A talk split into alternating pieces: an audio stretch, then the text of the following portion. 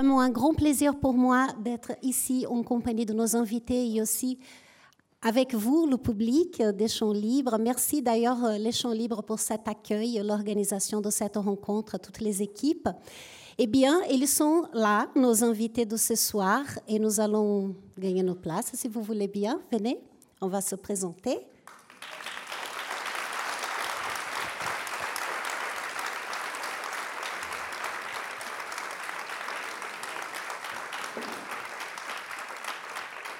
Pour certains, on a vu le visage, hein, puisqu'il y a trois personnes parmi les cinq que vous êtes qui paraissent dans le film. On va juste faire un petit signe pour le public, comme ça ils vont savoir qui est qui. Maxime de Rostelin, Arthur Gosset, Maxime Olivier, Hélène Cloître et Tanguy Decamp. Voilà.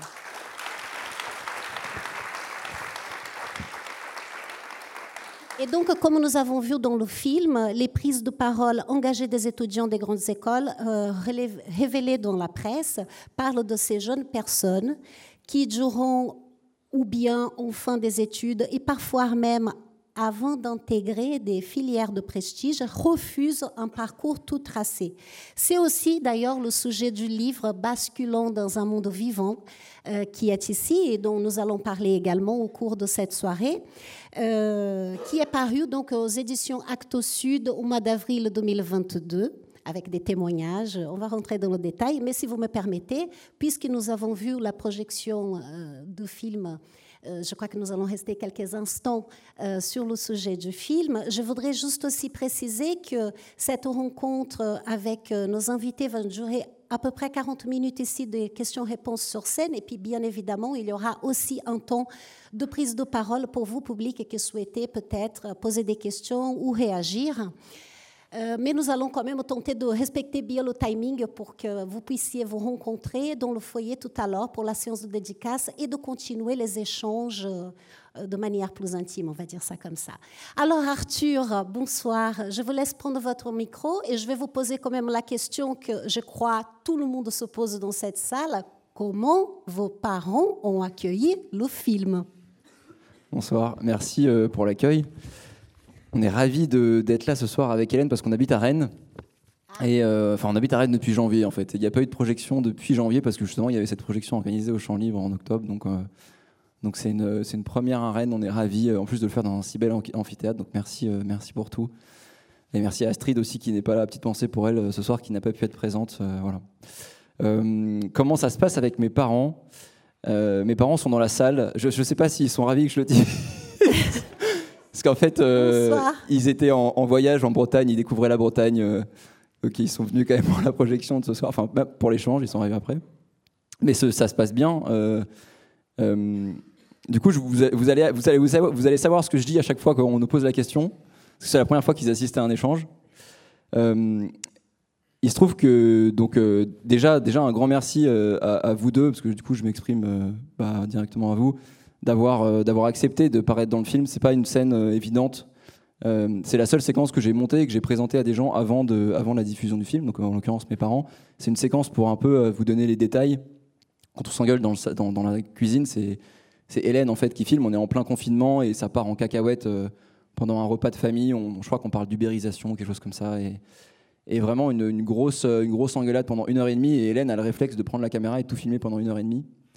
Et c'est pas une séquence euh, évidente et mes parents ont accepté de, qu'elle soit, qu'elle soit dans le film parce que je pense que vous aviez compris à ce moment-là que c'était important pour moi aussi d'en parler parce qu'on est nombreux à vivre un peu ce, cette forme de décalage qui n'est pas forcément que dans un sens. On a aussi eu des témoignages d'adultes, euh, enfin d'adultes, de parents qui nous disaient bah, Moi, je comprends pas, mes enfants sont pas conscientisés, comment est-ce que je peux faire pour les faire basculer? Donc, déjà, ça, grande étape. Après, c'est sûr que je, une fois que le film est sorti, je me suis dit Ok, il va y avoir une forme de révolution et ça va changer. Et bon, bon c'est c'est sûr que la, révolution, c'est n'est pas faite du jour au lendemain et euh, elle est encore en cours, je pense. Euh, parce que je pense qu'en fait, quand il y a un lien émotionnel entre parents et enfants, c'est très compliqué de faire évoluer ses propres proches, ses propres parents ou ses propres enfants. Je pense que par contre, la société en elle-même a un rôle énorme. Et, moi, je le vois sur mes parents, peut-être que je me trompe, mais j'ai l'impression que le fait que, notamment, on en est parlé dans la presse, de tous ces jeunes qui décident de basculer, qui décident de bifurquer, qu'on donne de la visibilité, qu'on valorise aussi les parcours de vie. Euh, avec des nouvelles visions de la réussite qui ne sont pas liées à un cadre, un statut juridique ou, des revenus, bah, en fait, ça fait que les, gens l'acceptent de plus en plus et le valorisent. Donc, donc petit à petit, ça fait son chemin. Voilà, c'est ce que je dirais. Et est-ce qu'on peut avoir aussi des nouvelles de, des différents protagonistes du film? Alors, Hélène est là, Maxime également, mais les autres personnes, Aurélie, Romain, les autres que nous avons vus? Je, tiens aussi à préciser qu'Hélène a joué un rôle énorme dans ce film parce qu'on était euh, du coup ensemble pendant tout, le, pendant tout le tournage et le montage et elle était avec moi au quotidien pendant le montage donc elle a un rôle énorme et depuis la diffusion aussi. Euh, du coup, euh, ce qu'on peut faire, c'est que je fasse quelques, quelques jeunes et en fasse d'autres aussi parce qu'il y a quand même six. Oui. Euh, donc pour faire un point sur Emma, Emma c'est celle qui fait les, celle qui est en conflit avec son papa et qui s'engage à la bascule. Euh, aujourd'hui, Emma, elle s'engage euh, au sein d'une entreprise qui s'appelle Blue Choice. En fait, elle, développe la fresque du climat. Elle fait beaucoup de fresques du climat un peu partout, notamment à l'international. Et en parallèle de ça, elle est toujours aussi investie dans le centre de formation qu'elle a cofondé, qui s'appelle Fertile, que je, vous conseille vraiment d'aller jeter un œil à ce qu'ils font. C'est formidable. C'est des formations courtes ou longues euh, et on a des formateurs fertiles d'ailleurs dans la salle, j'en aperçois un juste là, Bastien. Euh, et vraiment, c'est top, euh, c'est top ce qui est proposé. et donc, elle, participe toujours à ces formations-là. ensuite, Melvin. Melvin, c'est le jeune qui a arrêté après le bac. Toujours aussi exceptionnel son parcours et, et toujours à quel point il sort des codes et à quel point ça nous fait du bien d'être en contact avec ce type de personnes qui n'ont pas du tout les mêmes parcours que nous. Melvin, aujourd'hui, il, a travaillé pendant un an et demi dans, un tiers-lieu, euh, le tiers-lieu de Marc de la Ménardière. Je ne sais pas si vous connaissez, c'est l'homme qui a réalisé Enquête de sens, le documentaire. Il a monté un tiers-lieu en Vendée. Et il travaille là-bas, donc il s'occupe du, potager notamment, mais il fait plein d'autres choses.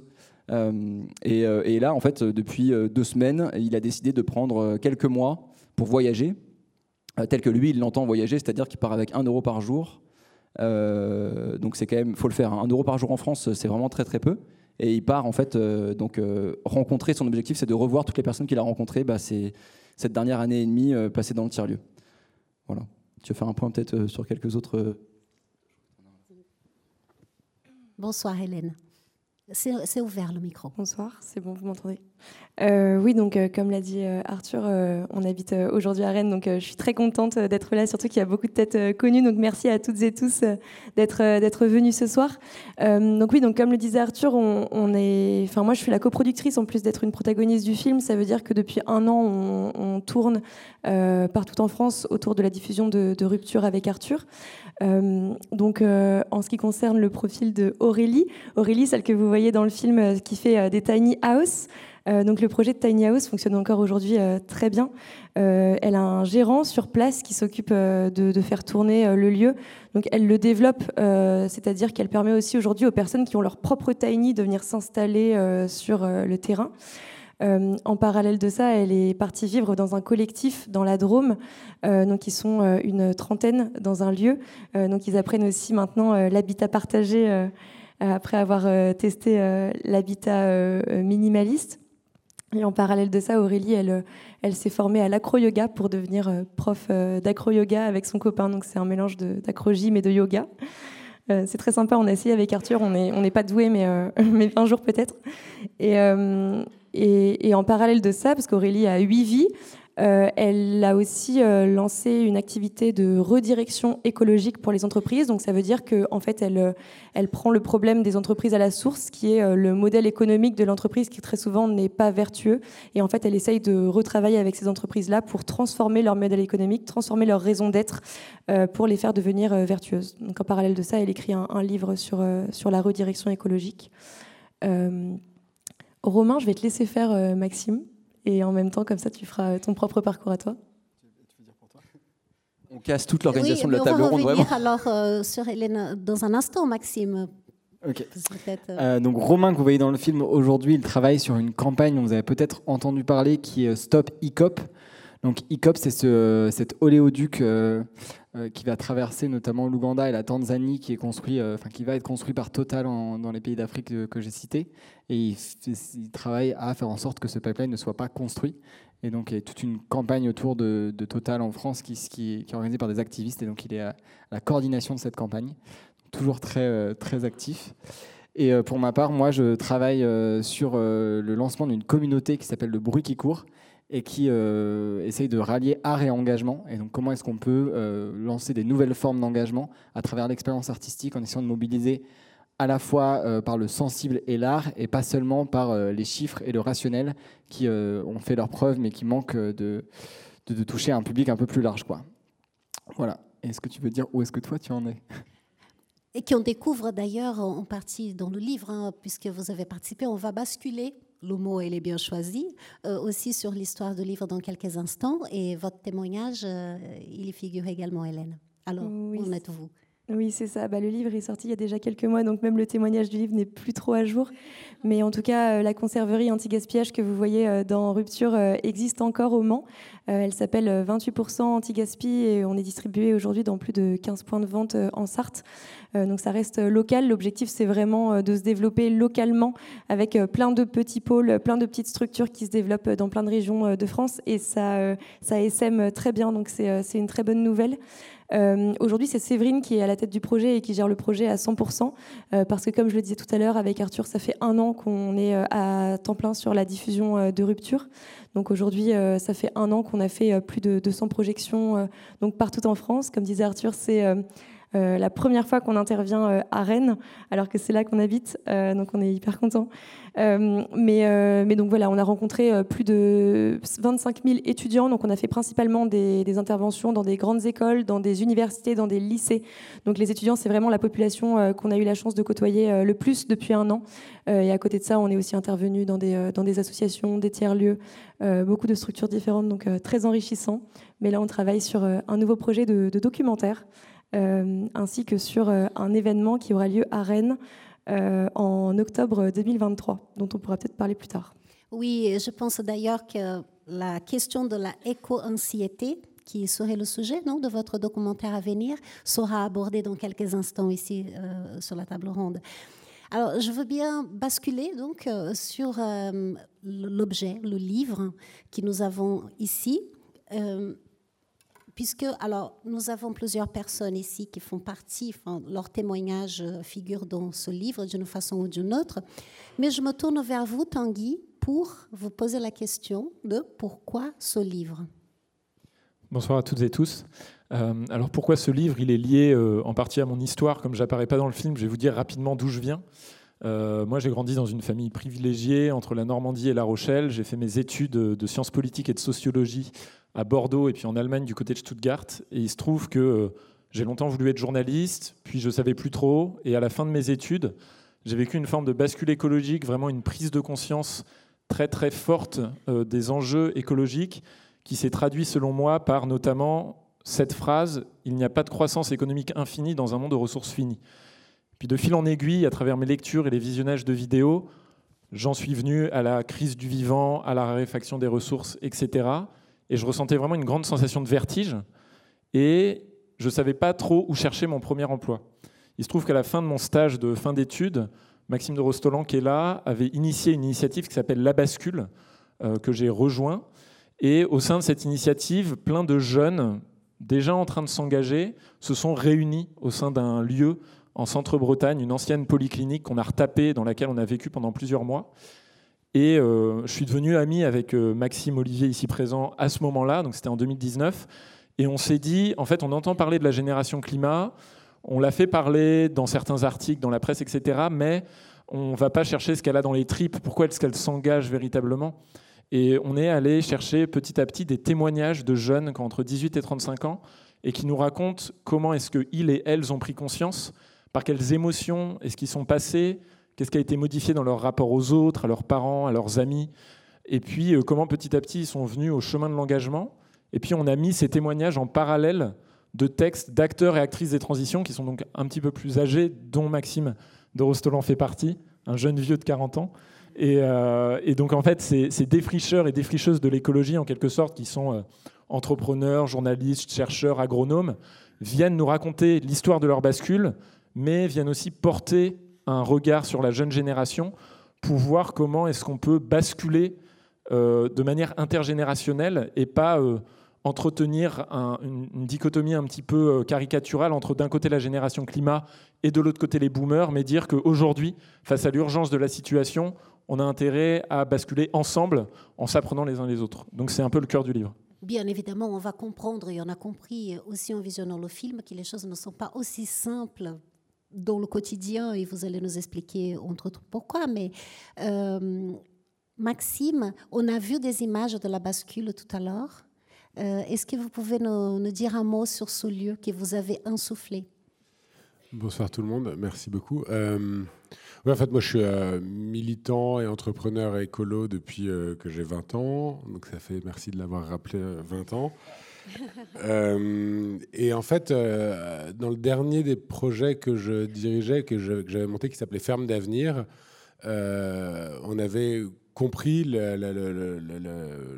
l'impossibilité de mener des projets écologiquement vertueux dans le contexte économique qui nous est contraint. Et donc il y a une forme de désobéissance qui, euh, qui surgit à ce moment-là, c'est ce que tu dis dans le film. Euh, et, en fait, moi, je me suis dit d'abord, on va essayer quand même de changer les règles parce qu'en fait, c'est pas logique et euh, c'est le bon sens. Et donc, j'ai passé beaucoup de temps à faire du lobbying, notamment dans le cadre des États généraux de l'alimentation. On avait reçu euh, le, candidat Macron sur une ferme, on lui avait remis une, liste de 10, propositions euh, à, intégrer dans son programme. Il a dit Je vais le faire, je vais le faire. Bon, effectivement, forcément, il ne l'a pas fait. Mais euh, on a quand même dû, après, essayer de pousser ces, mesures et ces propositions d'amendement. Et ça a été voté pour l'une d'entre elles, qui est en gros de prendre en compte le capital naturel dans la comptabilité. En gros, je le fais vite.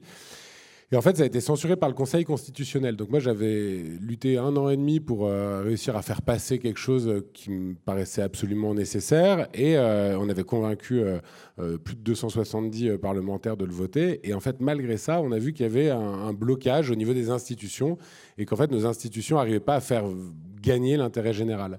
Et là, été clair. Je me suis dit, mais en fait, si nos institutions sont dans cet état-là, c'est nos institutions qui posent le problème et qu'il faut changer.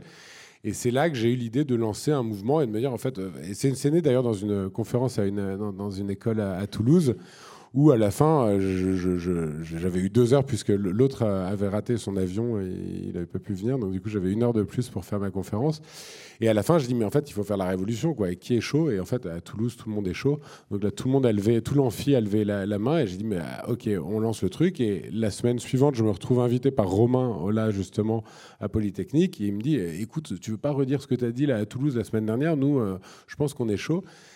Et ça s'est joué comme ça, en fait. À la fin de la, conférence à la Polytechnique, il y a dix jeunes, dont Emma, dont je sais plus, toi tu étais là aussi, Arthur, je crois, qui descendent et qui me disent Nous, on est, on est déjà euh, des euh, du système, euh, on, vas-y, lançons le truc, quoi. Et donc, on a. C'est parti vite, hein. on a fait une petite vidéo, on a dit vas-y, six mois pour la bascule, et puis en fait on a eu 1000 candidats, enfin 1000 personnes qui ont dit ouais, moi je suis, je suis partant, où est-ce qu'on est qu'on vous rejoint? Et là, on s'est retrouvé un peu euh, embêté. On a de fil en aiguille. D'abord, je voulais réquisitionner des châteaux. Et on avait, on avait 5-6 châteaux, mais le truc, c'est que pour 100 personnes, c'était vraiment éclaté sur le territoire, ça marchait pas. Et donc, euh, il y a quelqu'un qui a dit bah, écoute, moi, mon oncle, il est promoteur immobilier, il fait des maisons euh, pour personnes âgées, et là, il a un truc, il va pas faire de travaux avant un an, donc là, il y a 6000 mètres carrés go quoi. Et donc on a lancé ça et c'est un peu parti de ce qu'on a posé. moi, moi, ça a été un peu mon engagement, c'était de dire euh, il faut pas qu'il y ait de tête qui dépasse. J'avais déjà fait plusieurs euh, projets dans lesquels euh, l'incarnation un peu trop forte ou pouvait poser des freins au développement du projet. donc vraiment d'emblée, on a dit on va faire venir des gens super qui s'appellent l'université du nous et qui vont nous aider à poser une gouvernance et une feuille de route. Donc moi j'ai parlé 10 minutes j'ai trouvé les sous, le lieu, on a lancé la, dynamique, mais euh, parler 10 minutes et puis après, ben, en fait, ça s'est fait et, ça s'est fait euh, sans moi. Moi, je venais de temps en temps à Pontivy et j'ai mis un an euh, bénévole pour pour aider à financer la bascule et, voilà. Et ce qui est, ce qui et moi, ce que je trouve génial, en fait, c'est que on déplace le cadre. Euh, je sais pas, vous connaissez le concept de la fenêtre d'Overton. C'est le truc où, une fois que ça a été dit sur la place publique, en fait, des trucs qui étaient inaudibles avant, inenvisageables, commencent à prendre une forme de, de plausibilité, quoi. Et, ce fait de ces, jeunes, ce Clément Chouane à, Centrale Nantes ou à Gros Paritech, qui a eu aussi des discours géniaux. en fait, ça, ça permet d'élargir le cadre des possibles, quoi. Euh, et, tout ce, modèle économique qui, n'est en fait qu'une construction hein, qui a été adoptée et que, nous fait croire que c'est ça qui doit régir le monde. En, vrai, c'est la thermodynamique hein, qui, règle le monde et la biologie. Donc, c'est pas les lois de l'économie. Et donc, quand on commence à, pouvoir remettre ça en question et à dire, mais en fait, c'est peut-être ça le fond du problème, ben, en fait, on se frite avec ses parents. Ben, on se frite avec ses parents, on se frite avec, euh, avec les gens qui, qui, qui ont du mal à comprendre qu'en fait, enfin non tout. Enfin, moi, ce, processus, ce processus, il est, aussi quelque part, si vous, me dites euh, si j'ai une bêtise, mais de ce que j'ai compris dans la lecture du livre, notamment euh, les témoignages des, des 30 personnes, euh, il existe aussi d'une manière intime. C'est-à-dire autant ce processus de jeter une parole dans dans l'espace public et ça commence à façonner quelque chose et peut-être à capter des personnes sensibles pour en faire quelque chose, et aussi euh, la bascule qui vous racontez un peu dans le livre, parce qu'il y a d'abord une prise de conscience qui serait peut-être cette parole jetée, une parole intime à soi-même, et ensuite une mise en action. Mais il faut la mise en action. Oui, enfin, c'est mieux quand elle arrive. Il y a plein de gens qui n'arrivent pas à sortir de cette phase de, détresse qui est quand on prend conscience des choses, quand on regarde juste objectivement. Hein, là, il y a, le rapport est ressorti. Donc là, maintenant, on est à 60% des espèces vertébrées qu'on a désinguées en 50 ans. Ça va, 60%. C'est pas, enfin, je veux dire, c'est pas. Il y, a des gens qui disent oui, mais les hommes, toutes les générations ont leurs problèmes, on s'en sort. Non, non, là, on a désingué 60% du vivant en 50 ans. Le problème, il commence à être, à être costaud. Et moi, on avait fait un film qui s'appelait On a 20 ans pour changer le monde. Et, euh, à l'issue, bah, pareil, hein, des projections pendant un bout de temps. Et puis, plus généralement, dans toutes les conférences, à la fin, les gens disent Ouais, mais ok, mais qu'est-ce que je peux faire? Comment est-ce que je, canalise cette, euh, cette conscience et, cette volonté d'agir dans quelque chose de cohérent? Et en fait, c'est ça qui m'a amené aussi à monter la bascule. C'est qu'en fait, tout le monde est perdu. Et on dit Attends, créons un espace-temps où on va réfléchir à ça et on va ouvrir les possibles. il n'y avait aucune promesse à la bascule, sinon que d'avoir des toilettes sèches et, d'essayer d'être le, plus possible en autonomie euh, énergétique et alimentaire. Mais ça, ça a généré ça, ça a créé des, ça a fait émerger des choses. Et en fait, je pense que les gens ont besoin aujourd'hui, les gens ont besoin aujourd'hui, enfin, dans l'anxiété, enfin, et, je vous le dis très clairement, hein, si vous voulez vraiment savoir quoi faire, vous arrêtez de manger de la viande. c'est simple. Tant que vous n'avez pas fait ça, bah, vous pouvez continuer à essayer de trouver d'autres trucs et à vous dire ah, il faudrait que je fasse autre chose. Vous arrêtez de prendre l'avion, c'est la deuxième chose. Enfin, c'est même la première. Il y a plein de trucs simples. Et après, quand on veut vraiment euh, être en, aligné, bah, comme on le dit, hein, comme il est, comme c'est dit, à un moment, ce le, temps qu'on donne, le plus de son temps éveillé, c'est à son boulot. Donc, si jamais son boulot, euh, c'est euh, de survendre des, des, trucs comme dans, ce que tu faisais au départ, mais que bon, et tu ta bonne conscience, elle est sur le fait que tu vas à vélo. En fait, non, tu te trompes. Tu fais pas les, les vrais ordres de grandeur et vaut mieux arrêter ton boulot. Pardon, juste un instant, Maxime, parce que j'aimerais bien justement introduire cette idée de qu'est-ce que c'est l'éco-anxiété. Je trouvais, parce que nous avons eu un échange, si vous me permettez, avec Tanguy tout à l'heure, euh, sur une définition déjà, puisque j'imagine que dans le public, forcément, tout le monde ne connaît pas euh, ce terme. Est-ce que tu veux bien le développer, s'il te plaît, Tanguy? Oui, alors ce que je disais, c'est que l'éco-anxiété, c'est d'abord une écolucidité, c'est-à-dire que ce n'est pas une pathologie individuelle, mais c'est une réaction normale à euh, un monde qui dysfonctionne. Euh, et, donc voilà, ça c'est pour moi le premier point à, mettre sur euh, ce terme d'éco-anxiété qui peut être galvaudé. après, selon les individus, effectivement, ce sont des réactions normales en quelque sorte qui peuvent déboucher vers des angoisses profondes, des insomnies, une incapacité à rester dans son boulot. On pense par exemple au burn-out, qui est cette capacité. En fait, c'est ce moment où vous êtes dans votre boulot et vous vous dites, mais en fait, ça sert à rien, je sers à rien. Et du coup, qu'est-ce que je fais Qui va entraîner une forme de dissonance cognitive et à un moment peut-être une démission ou une envie de se réorienter. Et, euh, donc, il y a effectivement beaucoup de choses qui sont racontées sur l'éco-anxiété en ce moment, euh, pas mal de sondages qui sortent. Euh, disant que voilà, même chez les plus jeunes, hein, les jeunes qui ont entre 8 et 12 ans, il y a cette conscience assez aiguë du fait qu'on est sur une terre qui ne va pas bien et, donc, euh, comment est-ce qu'on accompagne ça sans aller vers une forme de pathologisation euh, de l'éco-anxiété, mais en disant, en fait, c'est des changements politiques qu'il faut plus que des changements individuels? Et là, Maxime, je me tourne vers vous parce qu'il y a aussi, euh, vous avez vous-même éprouvé ce sentiment. D'ailleurs, c'est un peu le fil rouge des personnes qui, enfin, c'est une première réaction, cette prise de conscience. Mais vous avez parlé du phénomène de sortir de la solitude. Est-ce que vous pouvez nous expliquer? Je pense que ce qui est fort euh, dans le film et qu'on retrouve aussi dans le livre, c'est que euh, la plupart des personnes qui témoignent s'en sont sorties ou du moins euh, vivotent, on va dire, et arrivent à, maintenir une certaine joie dans, leur vie parce qu'ils elles sont entourés. Et ça, c'est peut-être une des seules vérités générales que j'ose poser là en disant il y, a une chose dont je suis sûr a priori, c'est que quoi qu'il arrive, si on agit à plusieurs, on, a, on a tout à y gagner. quoi. Et déjà, on a tout à y gagner pour soi. Et ce que je te témoignais tout à l'heure, Juliana, c'était l'idée que moi j'ai eu la chance de, prendre conscience de ces enjeux écologiques en étant assez entouré finalement, notamment grâce à la bascule, où j'ai vraiment eu ce sentiment de vertige de me rendre compte qu'en fait le monde allait droit dans le mur et qu'on était parti sur un modèle de société qui allait en fait qui détruisait nos propres conditions d'existence. C'est-à-dire qu'en on organise un monde de société qui nous détruit nous-mêmes, déjà en tant qu'espèce humaine. Sans parler du vivant, tu parles des, 60% d'espèces vertébrées qu'on désigne en 50 ans. Déjà, nous-mêmes, si on parle de l'espèce humaine, on a un modèle de société, on est complètement schizo. C'est-à-dire qu'en fait, on organise un modèle de société qui détruit notre possibilité de survie.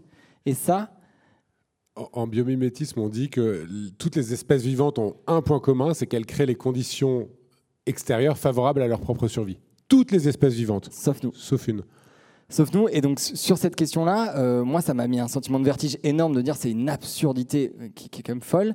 Et la chance que j'ai eue, c'était d'être entouré. Et ce que je te témoignais, c'est que j'ai eu pas mal de, notamment des appels d'amis d'enfance qui étaient euh, peut-être dans d'autres formes d'études. donc en école de, je pense à un ami à moi qui est en école de, STAPS, donc en école de sport, plutôt entouré de personnes qui s'intéressent pas forcément à l'écologie et qui m'appellent en panique parce que bon, bah, il vient de découvrir les concepts d'effondrement, d'extinction du vivant, il prend conscience de tout ça, mais il est tout seul il est tout seul, sa famille le suit pas du tout, euh, le, prennent euh, soit pour un fou, soit pour quelqu'un qui est en train de vivre une, deuxième crise d'ado à, 20-22 ans, quoi, en gros.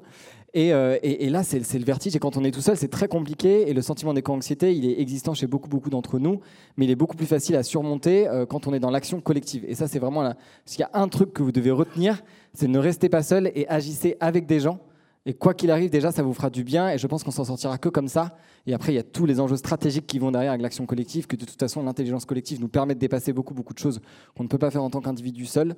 Euh, malgré tout ce que veut nous faire croire le système libéral euh, qui nous fait dire qu'en tant qu'individu, on a euh, toutes les capacités de s'en sortir solo, etc. Ça, c'est pas vrai. ça, c'est un sujet beaucoup plus politique. Et je finirai sur un truc pour moi qui est quand même important. Moi, je ne dirais pas que je souffre d'éco-anxiété aujourd'hui. Je dirais que je souffre de politico-anxiété. Parce que qui me fait peur, c'est pas les conditions d'habitabilité de notre planète, ce qui me fait peur, c'est l'incapacité des élus et des personnes qui nous gouvernent à prendre en charge la situation. J'ai milité dans un mouvement qui s'appelait la primaire populaire, dont vous avez peut-être entendu parler, qu'on a lancé pour essayer d'unifier les partis des gauches et de l'écologie dans le cadre de la présidentielle. Je pense que ce que je retiens en partie, c'est l'incapacité à la fois de certaines personnes, des hommes et des femmes politiques, et du système partisan et de la Ve République, à être à la hauteur des enjeux. Et je suis assez ému d'en parler parce que je pense qu'en fait, aujourd'hui, on est dans un système politique qui n'est dans son fondement même et dans la façon dont il est organisé pas à la hauteur et on ne pourra pas régler le problème avec les personnes au pouvoir en place et dans, dans la façon dont ils exercent le pouvoir. Et donc c'est ça qui me fait peur en fait et c'est ça qui m'angoisse profondément parce qu'il faut une réelle révolution démocratique là tout de suite maintenant. Et ça, euh, j'ai peur qu'on ne la voit pas arriver à temps et qu'on se retrouve dans un système où on va tomber dans une forme de, de technocratie avec euh, avec une nécessité d'organiser les choses de manière complètement injuste socialement. Et la taxe carbone euh, en était un très bon exemple, à mon sens, mais il y en a eu plein d'autres. On a bien compris, Arthur, que depuis le plus jeune âge, les questions de l'écologie, c'est quelque chose qui vous habite. Et là, on est face aussi à des moments de déni, d'urgence climatique. On a vu que dans le film, et on passe par des moments où euh, les personnes sont assez soudées, assez contentes de euh, traverser des étapes, mais il y a beaucoup aussi de démotivation. Alors, est-ce qu'on peut dire un mot sur ces sensations qu'on arrive malgré tout à dépasser pour rester euh, dans ces convictions?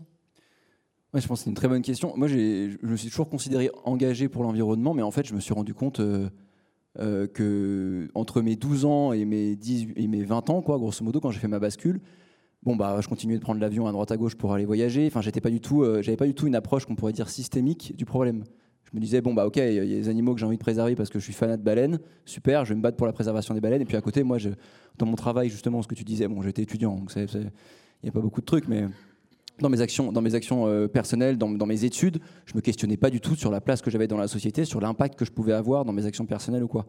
Et j'ai eu vraiment cette espèce de bascule. La bascule dont on parle là, c'est une bascule systémique. Donc c'est un truc vraiment profond où c'est exactement ce que tu dis. En fait, on se rend compte qu'on est dans un système qui ne fonctionne pas.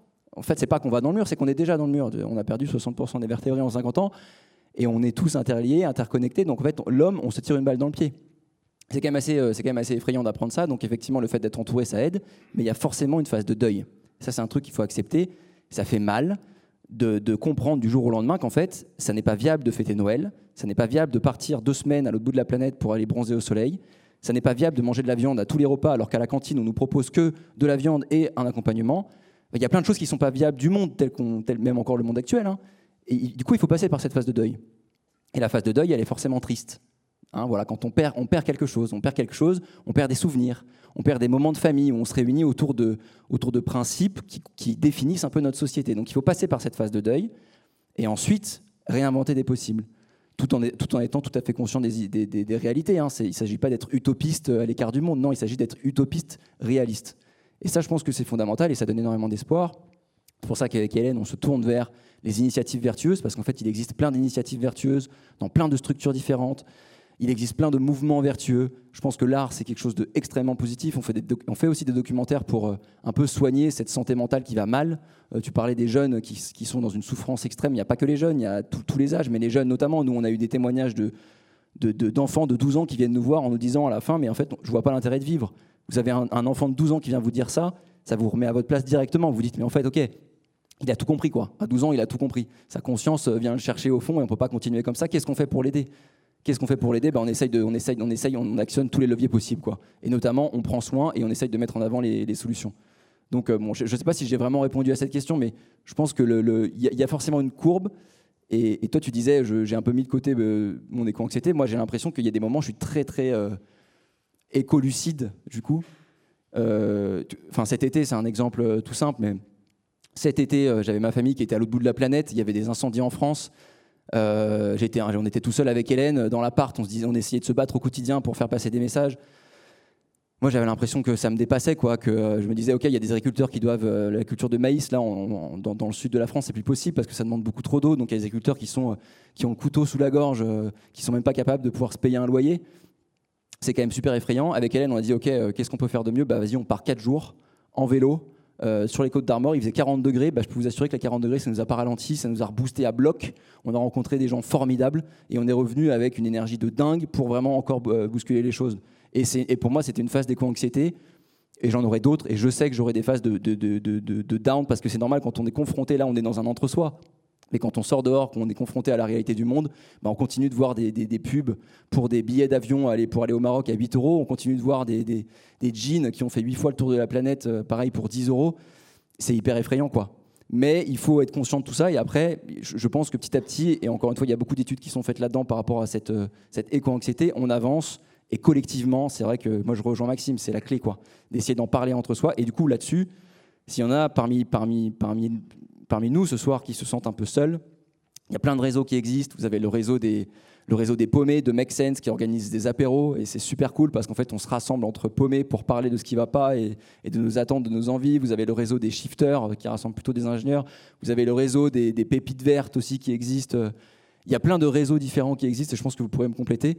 Et il euh, ne faut pas hésiter à les rejoindre et à, et à, se rassembler en collectif. Je pense que c'est vraiment, vraiment la, grande priorité. Ouais. Oui, dans ce livre, il y a des choses aussi qui sont euh, vraiment euh, super intéressantes. Enfin, une vraie information, c'est qu'il y a ce que vous appelez la ressourcerie, qui sont, bah, les gens, ils partagent un peu quelles sont les inspirations dans livres, euh, sites web, films, etc. Donc chaque personne témoigne. Et à la fin du livre, vous avez la possibilité de continuer, parce que ça aussi, c'est très chouette.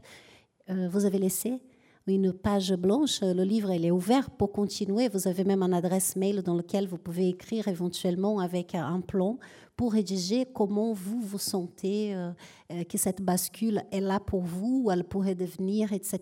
Donc euh, c'est très très très très chouette. Je vous conseille le livre hein, vivement.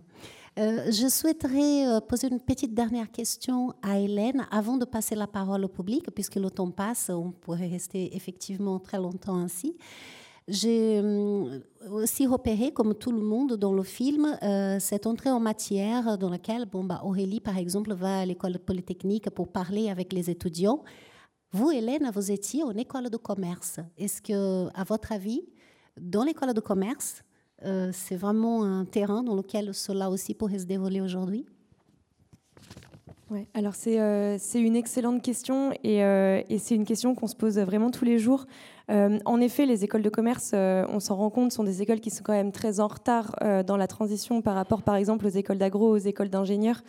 Il y a un vrai décalage et en même temps, on peut se poser la question de dans quelle mesure les écoles de commerce sont viables dans le monde de demain.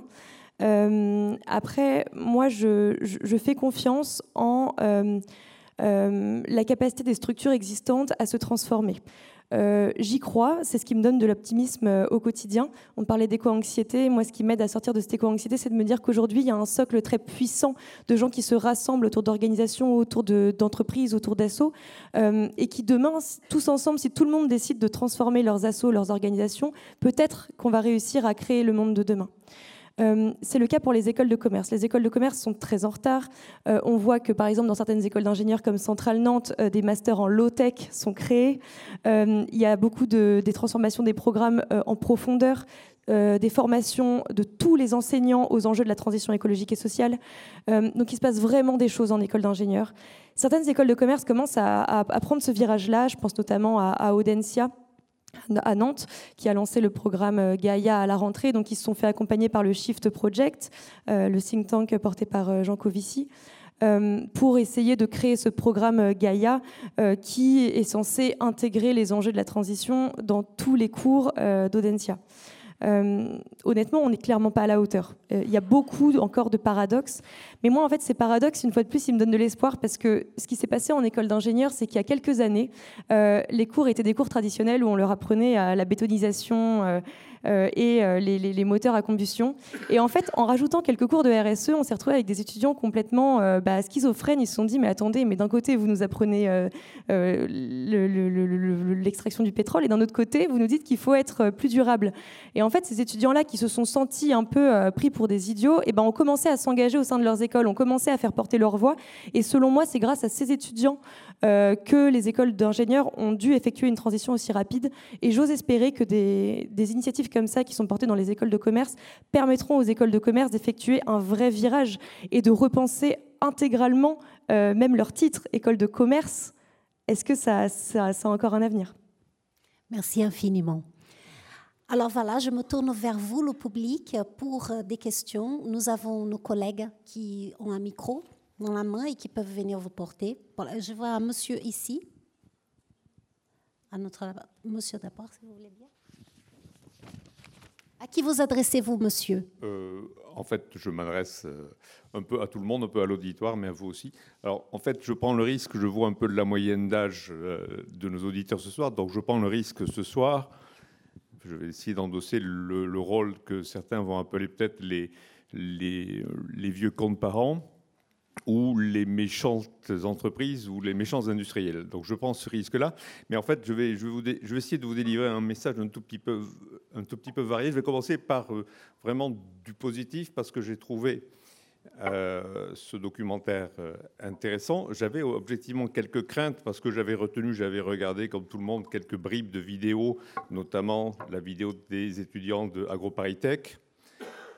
Bon, ça m'avait paru évidemment intéressant. Je peux vous, demander, s'il vous plaît, monsieur, de, bah, de rentrer dans le détail que vous souhaitez.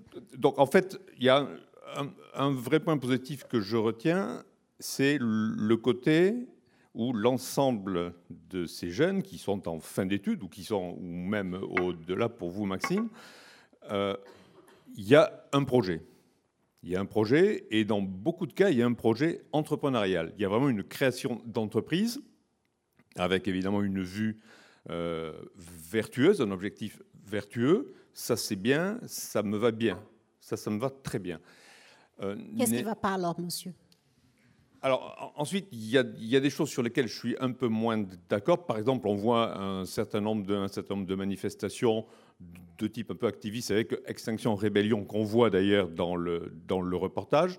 Bon, Extinction Rébellion, on en pense ce qu'on veut, ce sont des activistes, mais c'est vrai qu'un certain nombre d'actions sont souvent un tout petit peu négatives. Parfois, il y a de la violence, etc. Je ne suis pas favorable à ça. Voilà.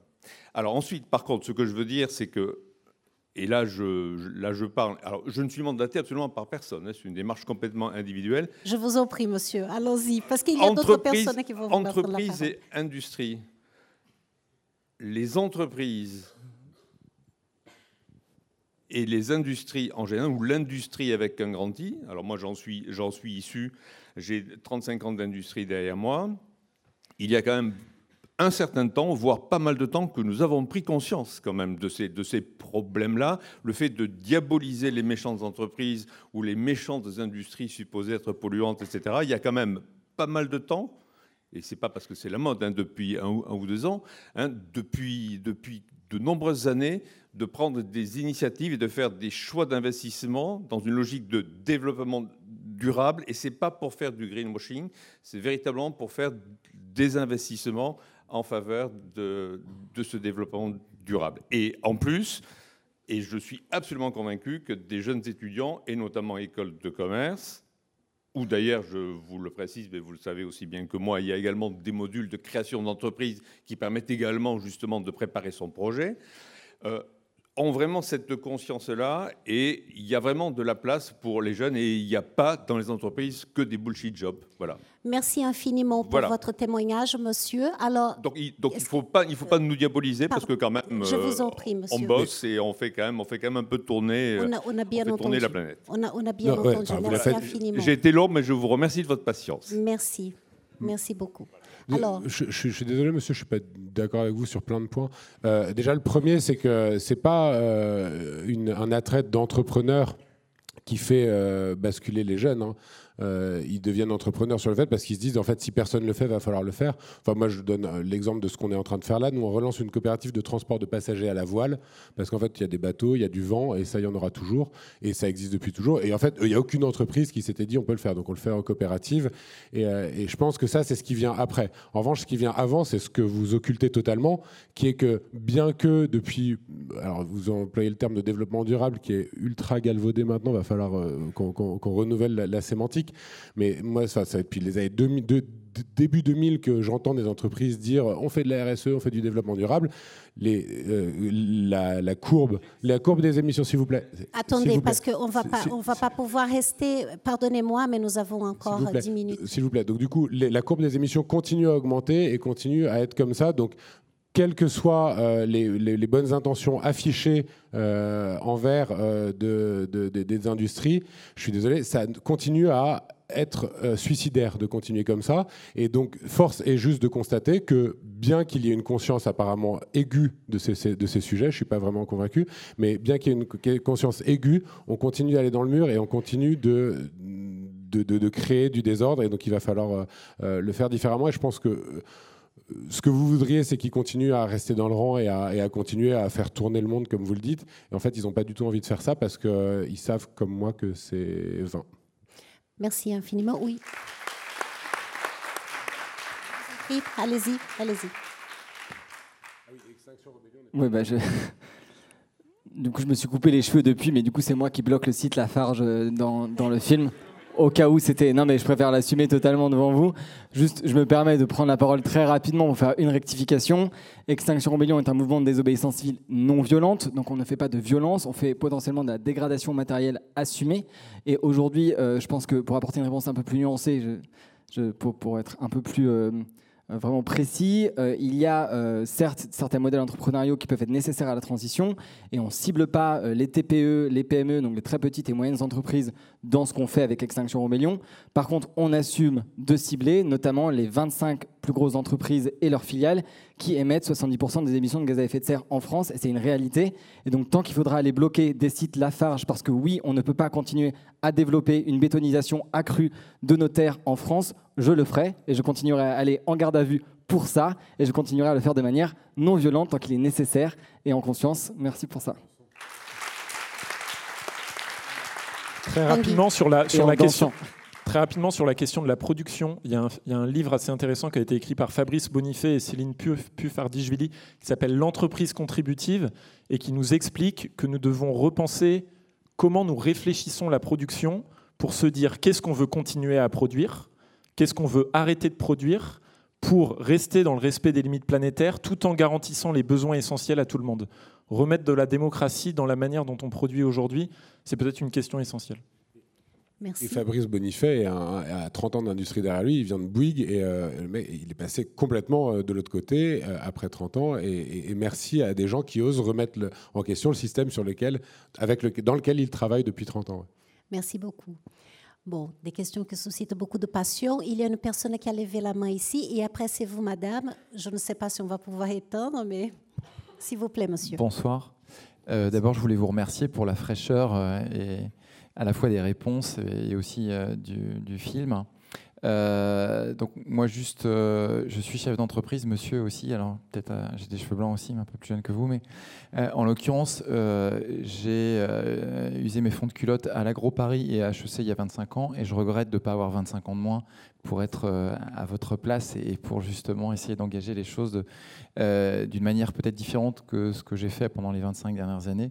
Et ce que je veux dire, c'est que euh, moi j'ai une vraie question.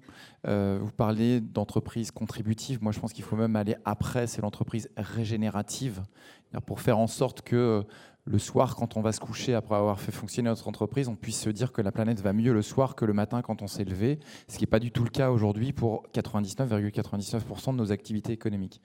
L'autre point, en fait, ce sur quoi je pense que les entreprises pourraient bouger, c'est qu'il y a aujourd'hui en France, et pas seulement en France, des problématiques de recrutement dans tous les secteurs d'activité. Et ce qui va vraiment faire bouger les entreprises, ce n'est pas forcément nécessairement que vous, jeunes, et un peu moins jeunes, je fais partie des moins jeunes, on bouge, euh, c'est que de toute façon, on va avoir besoin de recruter, nous, dans les entreprises. Donc là vous avez un pouvoir important, pour ceux qui ont fait alors, des études, euh, voilà, bac plus X, euh, vous avez la capacité de peut-être justement de bifurquer, de, de vous réorienter. Ce n'est pas le cas de toutes les personnes euh, et notamment ceux qui font peut-être justement un peu moins d'études. Donc je pense qu'il y, a un vrai sujet sur lequel vous pourriez peut-être faire en sorte qu'il y ait une accélération, c'est de trouver des solutions. Je ne les ai pas, hein, je pose la question, mais comment on fait pour pas seulement qu'il y ait des jeunes des grandes écoles qui bifurquent? Comment on fait pour qu'il y ait tous les jeunes qui bifurquent? Euh, Bac plus X et bac moins X pour faire en sorte que les entreprises, ou pas que les entreprises privées d'ailleurs, toutes, elles soient contraintes au changement. Parce que si demain vous avez un bac moins 3 qui vient vous dire bah, je ne vais pas bosser dans votre boîte qui produit des choses dégueulasses, euh, même pour un salaire de misère, bah, peut-être que l'entrepreneur ou l'entreprise vont être obligés de changer. Donc je vous demande comment vous faites pour que l'ensemble des jeunes bougent et pas seulement une minorité aujourd'hui, j'espère plus importante demain. Merci, pour votre question, monsieur. Qui va répondre? Je pense que Hélène complétera ce que je vais dire, mais merci parce qu'effectivement, vous mettez, un, mettez le doigt sur des choses très importantes, notamment le recrutement. Euh, en fait, on se rend compte aujourd'hui que le marché de l'emploi est extrêmement tendu et que euh, beaucoup d'entreprises, la plupart, ont beaucoup de mal à recruter, notamment justement à cause de, jeunes diplômés qui sortent de belles écoles et qui ont cette conscience écologique et sociale très développée.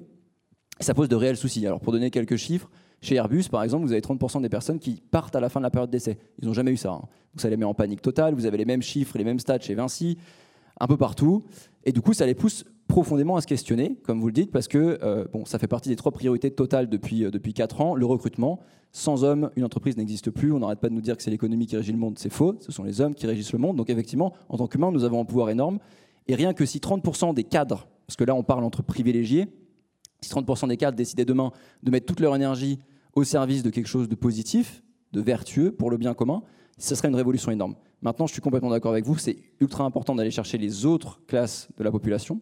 Et alors là, comment, c'est un peu la question à un million de dollars. Hein. comment est-ce qu'on va les chercher? Et je pense qu'on a tous envie, en racontant des récits. Je pense qu'une une, première chose à faire, c'est de rendre euh, ces métiers, les métiers qui contribuent au bien commun, accessibles à tous et tous. Parce qu'aujourd'hui, quand on parle d'écologie, en fait, l'écologie, c'est vu comme un truc de riche. Et aussi parce que c'est vrai, parce qu'en fait, la réalité, c'est que derrière, il n'y a pas de, quand vous, sortez du bac, c'est compliqué d'aller faire une formation pour devenir maraîcher, c'est compliqué d'aller faire une formation pour devenir artisan. En tout cas, c'est pas valorisé socialement.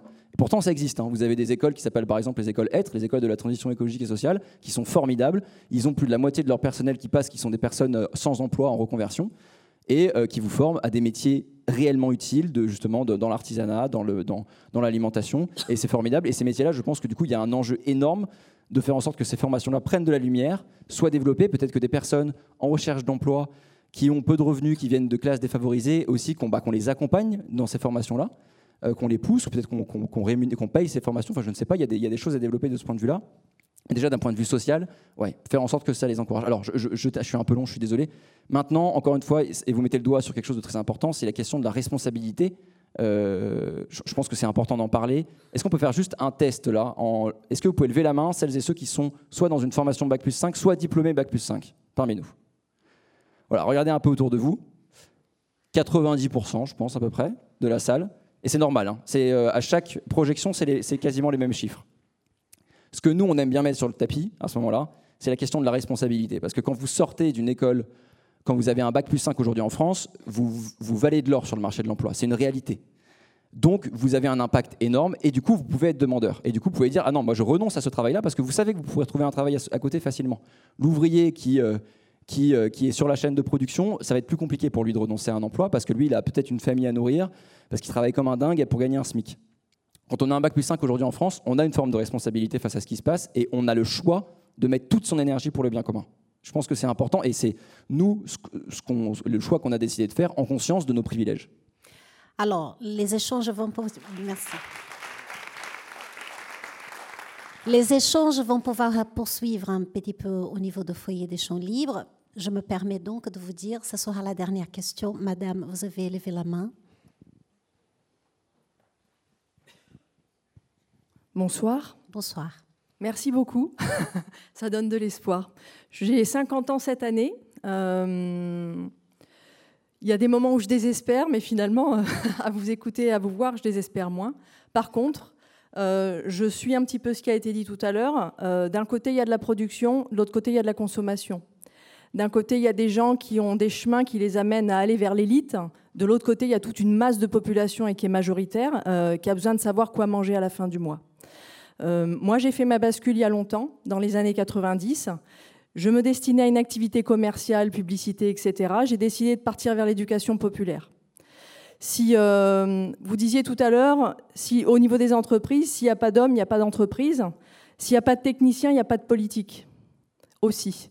J'ai fait le choix d'aller dans ces métiers-là et aujourd'hui, je travaille pour le service public et j'essaie de conseiller et d'éclairer la décision des élus sur la ville de Rennes, je suis arrivée ici en tant que réfugiée climatique et réfugiée politique il y a quelques années. Euh, ma question, elle est dans la lignée. Comment vous faites aujourd'hui pour ne pas aller que dans des écoles, présenter votre démarche, mais aller aussi sur le terrain, là où il y en a d'autres qui se sentent dévalorisés, qui se sentent pas entendus, qui sont dans la consommation parce que c'est tout ce qu'on leur propose, clairement, pour arriver à réveiller les consciences et à ramener de la responsabilité. Vous avez une responsabilité forte à ce niveau-là, il va falloir aller euh, essaimer et partout. Euh, peut-être en vous mettant aussi en connexion avec des gens, il y en a à Rennes, qui ont fait les mêmes écoles que vous, mais qui ont fait le choix de rentrer dans le milieu associatif et de faire bouger les lignes par l'intérieur. Voilà. Merci, à madame. vous. Merci.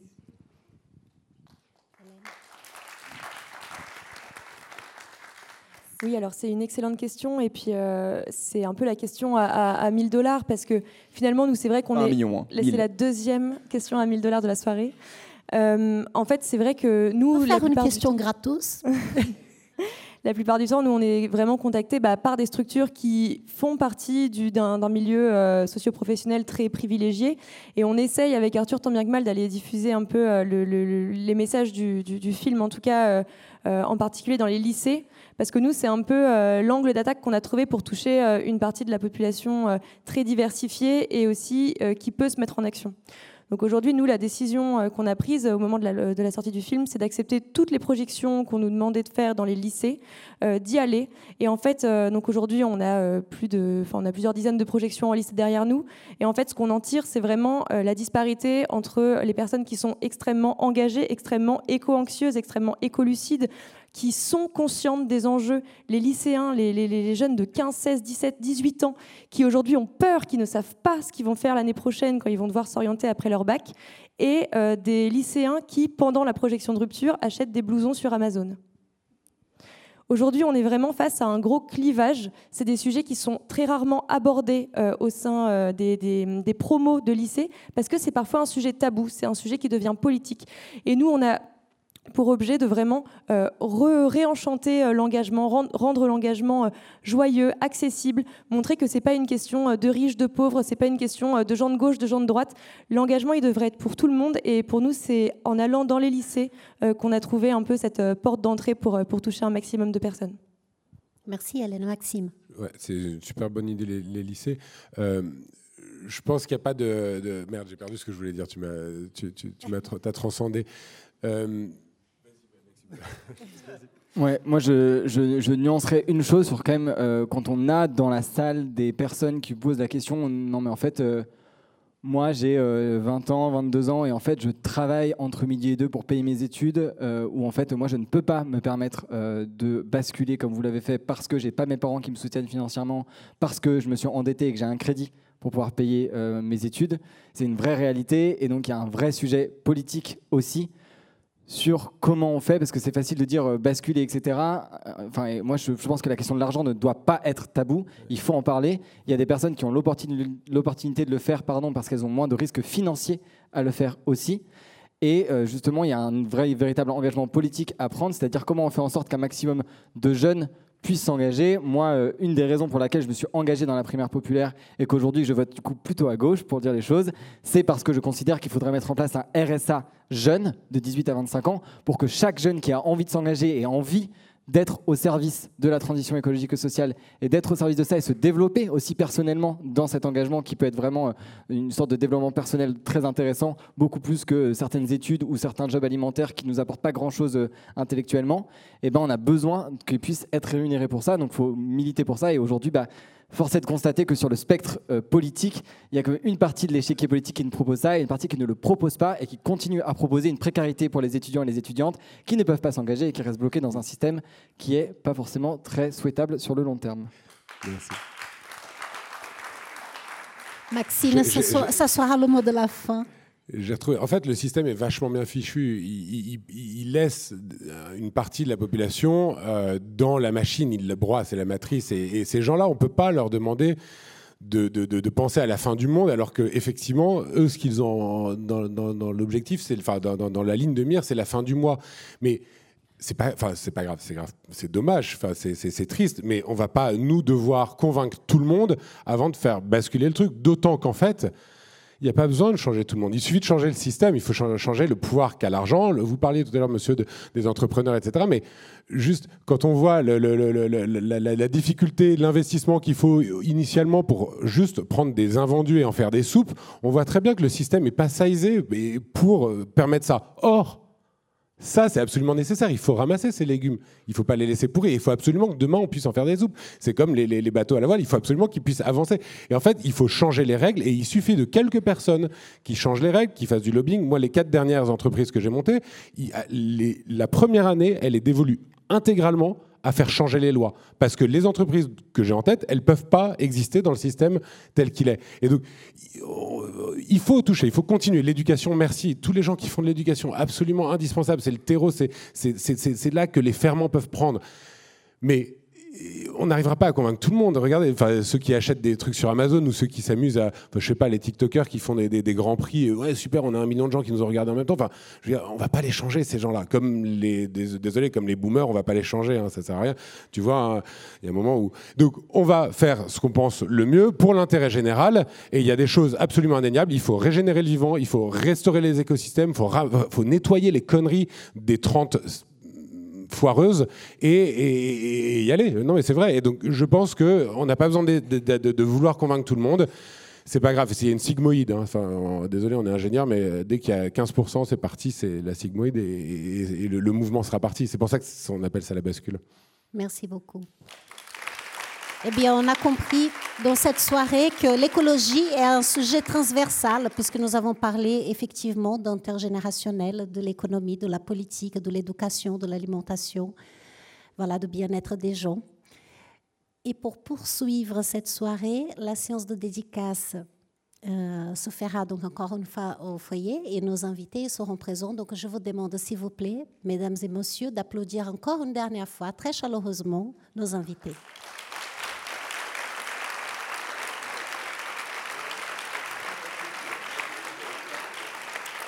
Merci infiniment de votre présence. Bonne soirée à toutes et à tous et à très bientôt au Champ Libre.